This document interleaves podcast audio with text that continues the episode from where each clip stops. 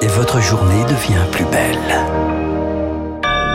Nous sommes le mardi 3 mai 2022. Vous écoutez Radio Classique, il est 7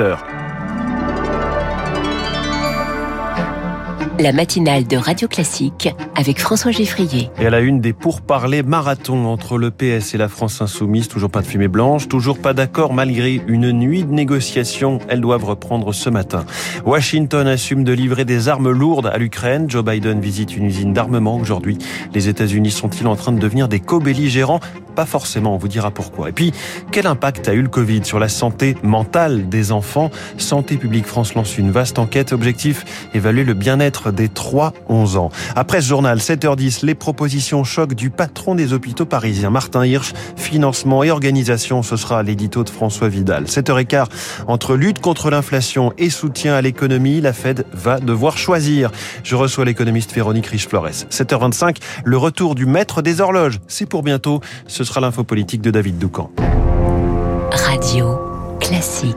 Lucille Bréau, les négociations continuent entre insoumis et socialistes. oui, la gauche joue les prolongations après l'accord avec les écologistes. Les discussions se sont étirées jusque tard dans la nuit avec le PS en présence pour la première fois de son premier secrétaire, Olivier Faure. Reprise des discussions ce matin. Lauriane Toulmont a suivi ces longs pour parler pour Radio Classique. La nuit de noces avec les écologistes passés, c'est un long, très long dîner de famille qui s'est tenu hier soir à la table de la France Insoumise.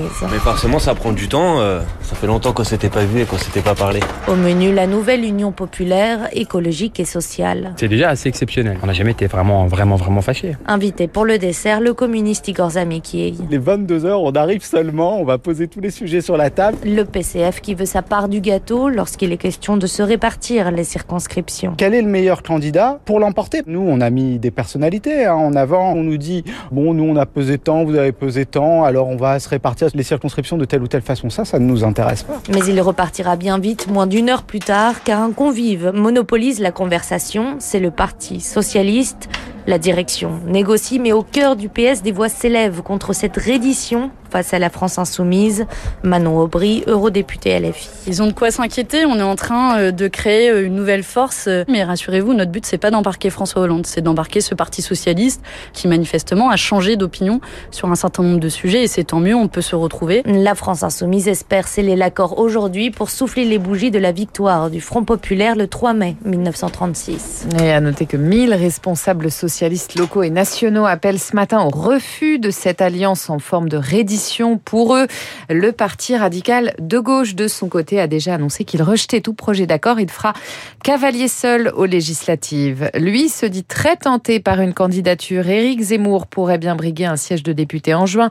Le fondateur du parti Reconquête se décidera dans quelques jours. Les 27 refusent de payer le gaz russe en rouble. Et oui, c'est net. L'Union européenne a rejeté officiellement cette nuit cette option à l'issue d'une réunion d'urgence des ministres de l'énergie.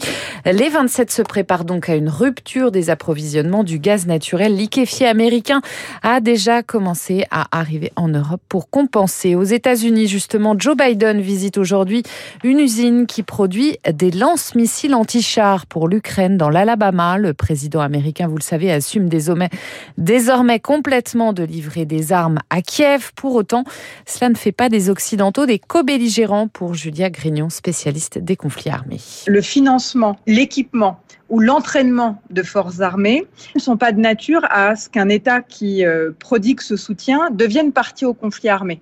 Il faudrait pour ça qu'il y ait une intervention directe dans la planification des opérations militaires et donc euh, la livraison d'armes, quel que soit le, niveau qu'elle puisse euh, atteindre, elle n'est pas de nature à changer l'implication des États qui fournissent ces armes à l'Ukraine aujourd'hui. Washington qui accuse par ailleurs Moscou de vouloir annexer les deux territoires séparatistes pro-russes de Donetsk et Lugansk dans l'est de l'Ukraine en fabriquant de toutes pièces des référendums pour la mimer.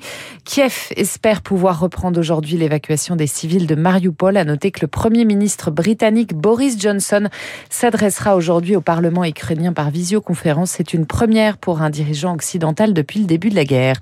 En bref, la France n'est plus la bienvenue au Mali. La junte a rompu cette nuit ses accords de défense avec Paris. Nouvelle preuve de la dégradation des relations avec Bamako alors que le retrait de la force Barkhane n'est pas encore achevé. Nous sommes le 3 mai, c'est la journée mondiale pour la liberté de la presse. Et Reporters sans frontières publie son classement annuel avec un trio de tête, toujours le même, la Norvège, le Danemark, la Suède. Dans le bas du tableau, la Birmanie, la Corée du Nord ou l'Érythrée. La France, elle se classe 26e, elle gagne 8 places. Mais ce qui a marqué RSF, c'est surtout la polarisation des médias à l'américaine dans l'Hexagone. Son président, Christophe Deloire. Il existe un danger évident en France d'une dérive à l'américaine autour aujourd'hui de CNews. Un média qui se positionne uniquement en fonction de biais politiques et qui entraîne des fractures dans la société. La question c'est est-ce qu'on veut encore que le journalisme contribue à la compréhension mutuelle, soit un élément fondamental du pluralisme, de la diversité des points de vue, ou est-ce que finalement chaque camp essaie d'avoir des médias à sa solde portant des visions unilatérales. Un propos recueilli par Anne Mignard. En bref, le pompier agressé lors de la manifestation du 1er mai à Paris porte plainte. Une femme avait tenté de l'empêcher d'éteindre un feu de palette. Elle a été interpellée.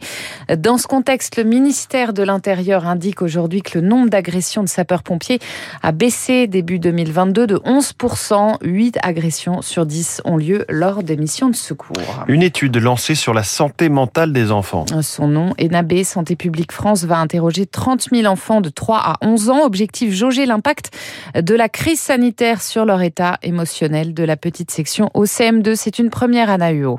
Des enfants plus dissipés avec des troubles de l'attention. Voilà l'un des impacts des confinements sur les élèves. D'après Guylaine David, elle est porte-parole du SNUPPF-SU, principal syndicat enseignant dans les écoles, partie prenante dans cette enquête. On a remarqué beaucoup plus de pleurs et de craintes d'enfants quand ils reviennent à l'école, des attitudes qui n'avaient plus hein, d'attendre que l'autre ait fini de parler avant de parler, parce qu'ils n'avaient plus les règles de vie en collectivité. Et c'est justement ces effets que va chercher à quantifier l'étude. Elle s'appuiera pour ça sur des questionnaires envoyés aux enfants, aux parents et aux professeurs de 600 écoles maternelles et primaires. Anne Gallet, en charge de la direction des traumatismes de Santé publique France. Ça peut être par exemple, la semaine dernière, euh, je me suis sentie malade, donc l'enfant a plusieurs propositions, jamais, euh, rarement, parfois, souvent, toujours. Les résultats sont attendus à la fin de l'année 2022, mais il faut des suites, argue la psychologue Hélène Romano. Les chiffres vont être exponentiels sur les troubles anxieux. Mais une fois qu'on a dit ça, pourquoi est-ce qu'on ne forme pas Vous n'avez que très peu de professionnels de l'enfance formés à repérer les signes de souffrance psychique d'un enfant. On attend que les enfants se plaignent. Majoritairement, les enfants ne se plaignent pas. D'après Santé publique France, cette étude pourrait se pérenniser et devenir un indicateur fixe du bien-être des enfants. Et puis là, face à la polémique, la mairie de Paris renonce finalement à abattre des arbres au pied de la Tour Eiffel. Un projet de réaménagement a menacé une vingtaine, environ parfois centenaire. Une pétition a recueilli plus de 100 000 signatures. Et puis pas de Coupe d'Europe de foot pour les clubs russes l'an prochain, Lucie. Non, l'UEFA renforce ses sanctions contre Moscou. La Russie remplacée également par le Portugal lors de l'Euro féminin. Ce sera en juillet prochain. Merci Lucille Bréau. Vous revenez tout à l'heure à 8h. Prochain journal à 7h30 avec Charles Bonner. Dans un instant, l'édito de François Vidal. Comment rémunérer au plus juste les médecins et tous les personnels soignants? Le patron des hôpitaux de Paris, Martin Hirsch, a sa petite idée. Puis cette question, vont-elles être à la hauteur du moment? D'une délicatesse infinie que nous vivons Les banques centrales entrent en jeu Véronique Riche-Flores.